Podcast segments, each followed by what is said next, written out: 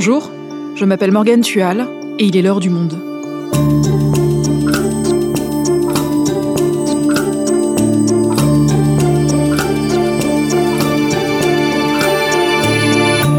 Aujourd'hui, fuir ou se battre, c'est le terrible dilemme des Ukrainiens depuis que leur pays est attaqué par la Russie. Ceux qui ont choisi de partir se massent par dizaines de milliers à la frontière du pays en espérant passer en Pologne ou en Hongrie. Jean-Baptiste Chastan est allé à leur rencontre, il est journaliste au Monde, il nous raconte le désespoir de ces Ukrainiens et le chaos qui règne aux frontières. Guerre en Ukraine, aux frontières, le désespoir de ceux qui ont fui, un épisode produit par Majid Benasser, réalisation Amandine Robillard.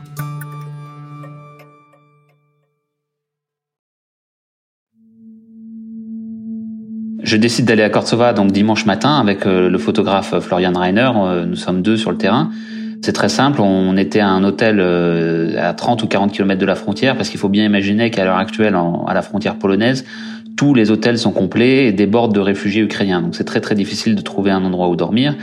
Et on part de cette ville donc qui s'appelle Yaroslav et on se dit ah on va aller à la frontière la plus proche et en fait la frontière la plus proche c'est Korsova et c'est aussi intéressant parce qu'en fait, elle est sur l'autoroute qui relie le sud de la Pologne à Lviv, donc qui est la grande ville de l'ouest de l'Ukraine. Et on se dit, ah bah c'est un passage autoroutier, il va sûrement y avoir beaucoup de monde. On avait aussi entendu que ça avait été un peu la panique la nuit précédente pour passer, qu'il y avait des passages à pied, etc. Alors que normalement, cette frontière, elle est interdite aux piétons.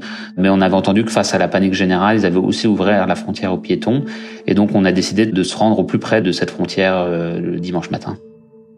Alors on arrive d'abord à la frontière elle-même, donc sur l'autoroute. Il faut s'imaginer que c'est tout d'un coup complètement surréel parce qu'on a sur en plein milieu d'une autoroute, il y a des voitures garées de partout avec des gens qui viennent de toute l'Europe chercher des réfugiés. Il y a des policiers. Les barrières ont été mises sur l'autoroute, donc l'autoroute euh, littéralement est bloquée. Il y a euh, des guérites euh, polonaises, il y a des bus qui partent régulièrement remplis de réfugiés ukrainiens.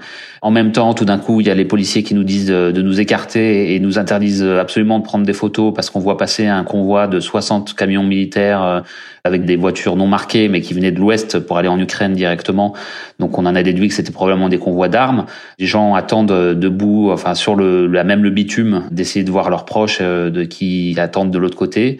Voilà, c'est à la fois complètement surréel, mais en même temps aussi assez tranquille comparé à ce qu'on pense qui se passe de l'autre côté, côté ukrainien, où on n'a pas pu aller. Mais ce que nous ont raconté les gens, c'est que l'autre côté, c'était vraiment le chaos quand les, les, les, réfugiés passent la frontière, ils sont embarqués dans des bus et euh, les, les, Polonais les amènent dans un espèce d'entrepôt euh, gigantesque à peut-être 2-3 km de la frontière qui a été transformé en centre de réfugiés de premier accueil spontané, on pourrait appeler ça. Donc là-bas, on va là-bas après avec le photographe Florian et on, se retrouve donc dans un espèce de d'une scène incroyable avec des centaines, des, enfin même des milliers de gens qui sont là dans dans ces espèces de grands entrepôts avec des lits de camp partout, euh, mais toujours au milieu des matériaux qui sont stockés là. Euh, si je me souviens bien, c'était genre des baignoires et des toilettes. Et là, il y a euh, aussi des montagnes de dons amenés de toute la Pologne. Il y a des volontaires qui presque se battent à la descente des bus pour euh, proposer aux réfugiés de les amener un peu partout. ils ont tous écrit sur des petits cartons euh, la, destination où, ils peuvent amener des gens, que ce soit Varsovie, j'ai vu quoi l'Allemagne, j'ai vu la République tchèque. Donc à chaque fois que les, les un bus euh, libère des réfugiés, donc c'est beaucoup de femmes et d'enfants, hein, parce que les hommes ukrainiens n'ont pas le droit de fuir. Les gens se presque se jettent sur eux en disant ah, on peut vous amener là-bas, où est-ce que vous voulez aller Donc c'est un peu une atmosphère chaotique. Hein. Euh, c'est vrai qu'on voit euh, dans l'atmosphère des gens qu'ils ont à la fois euh, beaucoup pleuré et qu'aussi ils sont un peu paniqués d'arriver là où ils savent pas trop où ils sont et que tout d'un coup il y a cette espèce de fourmilière d'aide humanitaire et voilà l'ambiance.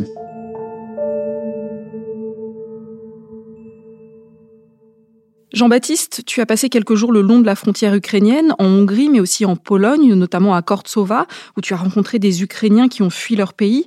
Qu'est-ce qu'ils te racontent, ces Ukrainiens? Alors ces Ukrainiens, ils me racontent euh, l'exode qui a duré des heures. Enfin, c'est pas des heures, c'est des jours. Hein. Donc c'est, on tombe sur des Ukrainiens qui n'ont pas dormi souvent depuis deux nuits. Ce qui m'a marqué, c'est souvent euh, la façon de raconter le séjour. Il y en a un qui m'a dit c'est élastique parce que euh, comme ils n'ont pas dormi depuis deux ou trois nuits, ils arrivent plus à se souvenir de quel jour s'est passé quoi, quel jour ils sont partis d'où, où est-ce qu'ils sont allés, etc. Donc en tant que journaliste, on est obligé de prendre le temps de bien tout reconstruire parce qu'on doit absolument bien noter les dates, être sûr des informations qu'ils nous donnent, que ce soit rationnel. Mais donc on est face à des gens qui ont perdu la rationalité parce qu'ils ont fui dans une condition apocalyptique. Et ils sont partis soit jeudi au début de la guerre, soit vendredi, plus souvent au lendemain du début de la guerre. Souvent ils disent ah on voulait d'abord voir comment la situation se passait, le temps de faire des bagages aussi, même s'ils en ont pas beaucoup, il faut quand même prévoir qu'est-ce qu'on amène qui a le plus de valeur. Souvent, on voit aussi beaucoup de gens avec des animaux de compagnie. C'est assez frappant. Euh, ils ont pris leurs, leurs chiens, leurs chats. Donc tous ces gens que tu as rencontrés, ils ont décidé de fuir leur pays en guerre. J'imagine que ça a été un choix très difficile.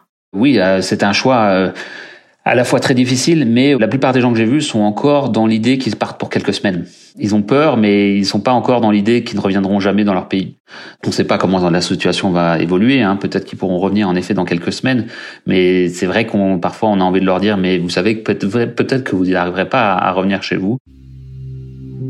Après, ce qu'ils se racontent aussi, c'est la peur du trajet en train. Je me rappelle d'une famille qui m'a raconté tout d'un coup, euh, ils ont éteint toutes les lumières dans le train.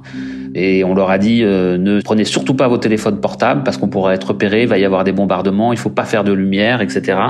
Et donc pendant une heure ou deux, ils ont roulé dans le noir absolu pour euh, passer le front apparemment. Hein, donc parce qu'ils ont vu tout autour d'eux des bombardements. Elle disait c'était, on entendait, on voyait tout, on avait du bruit et on a eu très peur quoi. Donc ça c'est la peur qu'ils ont eue euh, dans ce trajet-là. Ça c'était pour une famille qui venait de Kiev.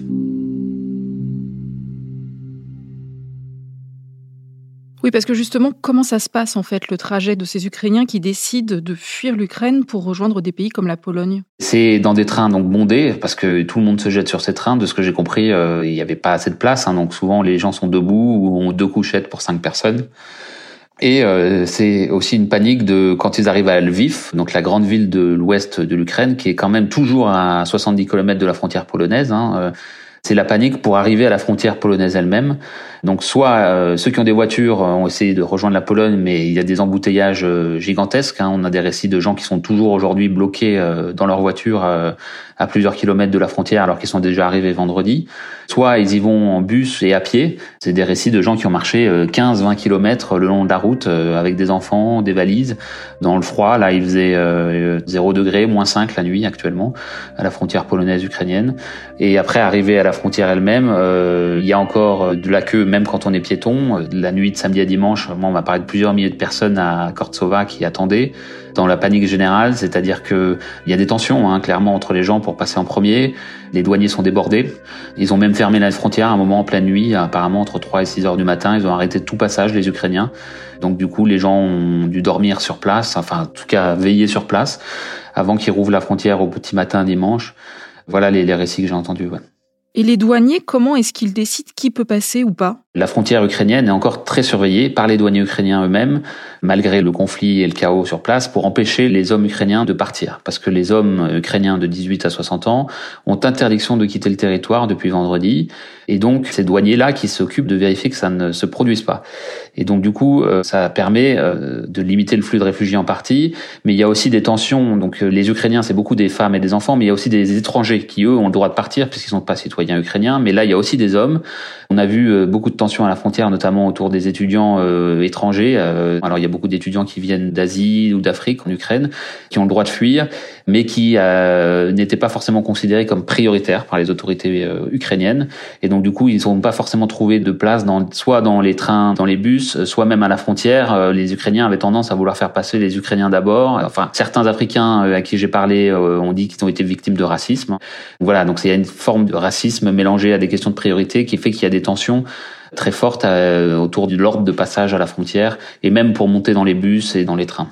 Et ces Ukrainiens, une fois qu'ils ont réussi à passer la frontière, qu'est-ce qui leur arrive? Une fois qu'ils ont passé la frontière, c'est assez euh, spectaculaire parce que je dirais que la grande majorité d'entre eux, en fait, savent déjà où ils vont. C'est-à-dire qu'ils ont soit quelqu'un qui les attend, soit ils ont un, un but, etc. Faut bien s'imaginer qu'en Union européenne, il y a une diaspora ukrainienne gigantesque. Hein. Rien qu'en Pologne, on estime que c'est un million de personnes. Plusieurs millions d'Ukrainiens euh, vivent déjà en, en Europe de l'Ouest. Et du coup, euh, il y a une gigantesque mouvement de solidarité qui fait qu'ils ont afflué massivement pour proposer leur aide et pour euh, abriter qui une sœur, une tante, une nièce. À cela s'ajoutent euh, des volontaires qui viennent spontanément proposer leur aide ou des hébergements. Moi, j'ai parlé à une famille, ils venaient de trouver un Allemand qui leur a proposé de les amener chez eux à, vers Leipzig. Et enfin, le gouvernement polonais a aussi euh, mis euh, une logistique impressionnante en route, c'est-à-dire qu'il a ouvert des centres de réfugiés, déjà neuf grands centres de réfugiés aux frontières. Ils ont annoncé qu'ils allaient en ouvrir dans toute la Pologne. Ceux qui n'ont aucune solution peuvent encore euh, aller aussi dans des centres de réfugiés. Voilà, faut dire qu'en Pologne, euh, c'est assez impressionnant parce que je suis rentré euh, par la route, je me suis arrêté à une station-service à Cracovie, à 300 km de la frontière. La station-service était encore remplie d'Ukrainiens, hein, c'est-à-dire qu'il y a des Ukrainiens partout, partout, partout en Pologne à l'heure actuelle qui fuient, mais en même temps il y a cette vague de solidarité avec des, le long de l'autoroute aussi des panneaux avec écrit solidarité avec les Ukrainiens, avec numéro de téléphone en disant si vous êtes Ukrainien et que vous avez besoin d'aide, appelez ce numéro, écrit en anglais en ukrainien. Ce mouvement de solidarité est énorme. Personne ne dort dans la rue, quoi. C'est assez impressionnant. Enfin, moi, j'ai couvert la crise des réfugiés de 2015. C'est une logistique qui, pour l'instant, euh, qui est assez impressionnante dans le fait qu'elle offre de l'aide vraiment euh, de façon massive à ces réfugiés ukrainiens.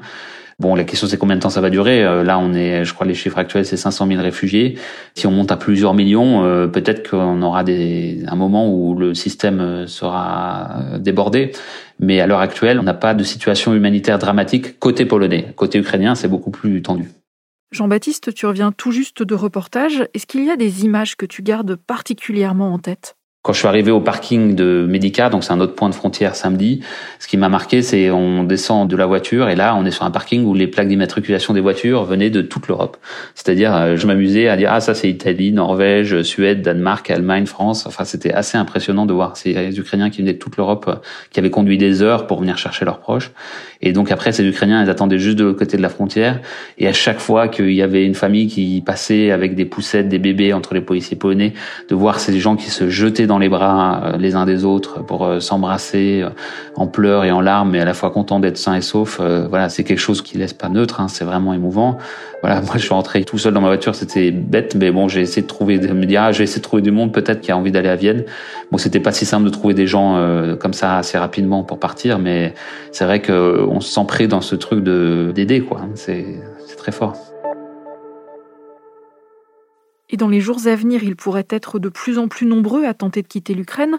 Comment les pays limitrophes comme la Pologne se préparent à ces arrivées? Est-ce que déjà ils vont les accepter?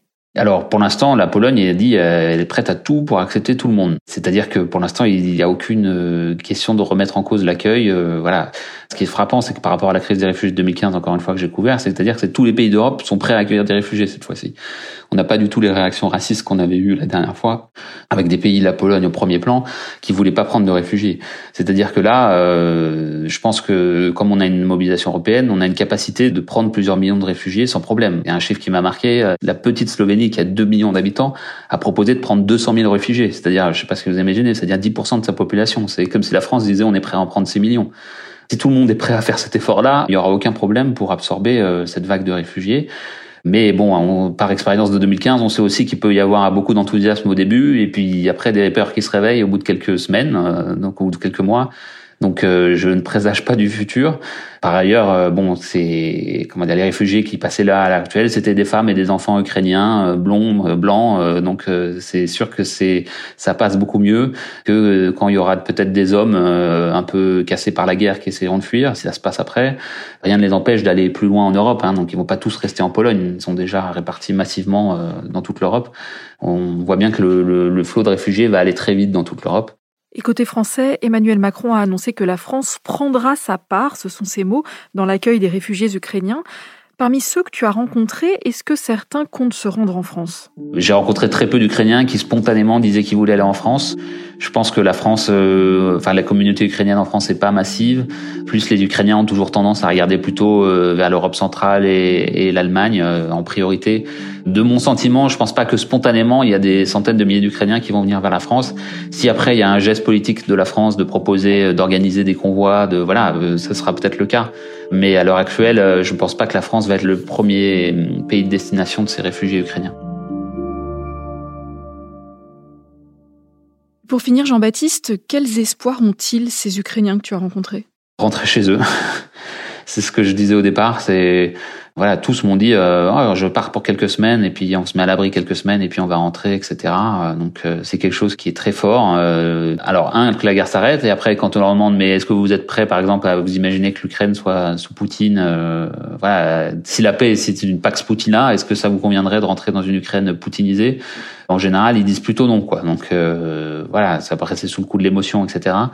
Je pense qu'en plus que les, les, les, Ukrainiens euh, qui ont décidé de fuir à l'heure actuelle euh, vers l'Europe de l'Ouest sont aussi plutôt les Ukrainiens qui sont très anti-russes. Voilà, même si le mouvement anti-russe est très fort, mais on sait euh, par expérience que les Ukrainiens de l'Ouest sont plutôt anti-russes. C'est plutôt des gens qui sont très hostiles à la Russie et à Poutine. C'est aussi des gens qui ont parfois un certain niveau de vie parce qu'on a des, là je vous ai parlé des gens qui fuient à pied et en train, mais il y a aussi des gens qui fuient dans des grosses voitures, etc. Donc il y a aussi euh, des moyens d'héberger à l'ouest. Mais après, des sentiments très variés. Sur le parking d'un aire d'autoroute, je rencontrais un Ukrainien qui était allé chercher sa mère à la frontière et qui me disait ah mais les sanctions européennes sont tellement fortes là Poutine il va reculer c'est sûr euh, donc voilà il trouvait que les sanctions étaient vraiment radicales et, euh, et allaient permettre de repousser la Russie mais d'autres étaient beaucoup plus négatifs en disant que l'Europe euh, faisait pas assez toujours, en disant qu'il fallait euh, aller soutenir plus fort l'effort de combat. Donc euh, voilà, il y en a même un qui m'a reproché de, de faire un reportage sur les réfugiés parce qu'il voulait plutôt qu'on montre les Ukrainiens qui partent au combat plutôt que ceux qui viennent se réfugier côté polonais. Donc ça c'est fort. Merci Jean-Baptiste. Merci Morgane.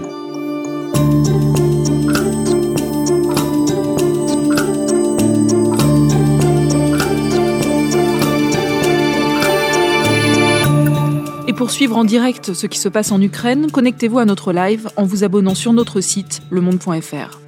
C'est la fin de l'heure du monde, le podcast quotidien d'actualité proposé par le journal Le Monde et Spotify. Pour ne rater aucun épisode, vous pouvez vous abonner gratuitement au podcast sur Spotify ou nous retrouver chaque jour sur le site et l'application lemonde.fr. Si vous avez des remarques, des suggestions ou des critiques, n'hésitez pas à nous envoyer un email l'heure du monde@lemonde.fr. L'heure du monde est publiée tous les matins du lundi au vendredi. On se retrouve donc très vite. À bientôt.